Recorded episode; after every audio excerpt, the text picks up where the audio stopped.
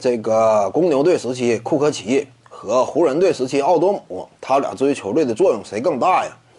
呃，为什么非得分个更大呢？他俩基本上角色相近，你不什么绝对当家头牌，非得分什么最大呢？他俩基本角色作用类型都相近。球队当中怎么讲呢？他俩都属于有一定策动能力的大个球员。当然，他俩不是那种绝对大个啊，也就两米零六、两米零八左右，在场上呢也算是一个高度，视野够，内线呢有一定的威胁，往那一立，而且有很强的助攻能力。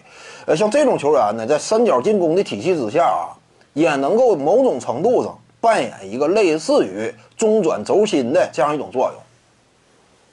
其实呢，你放眼当年早期那会儿公牛队。所谓罗德曼是三角进攻当中扮演什么多大价值？这是扯淡。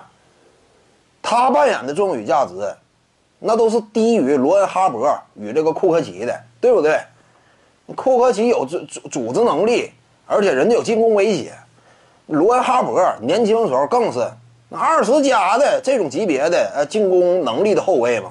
后来在公牛队呢有所收敛，状态有所下滑。但整体进攻端呢，这种影响力那远非罗德曼这种球员能够相比的。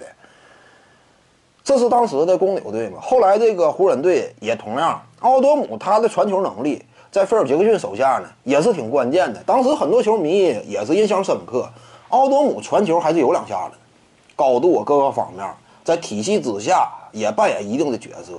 同时呢，奥多姆和库克奇，他俩都呃获得过最佳第六人奖项。你非要分什么高低呢？也就那么回事儿，他俩作用类似。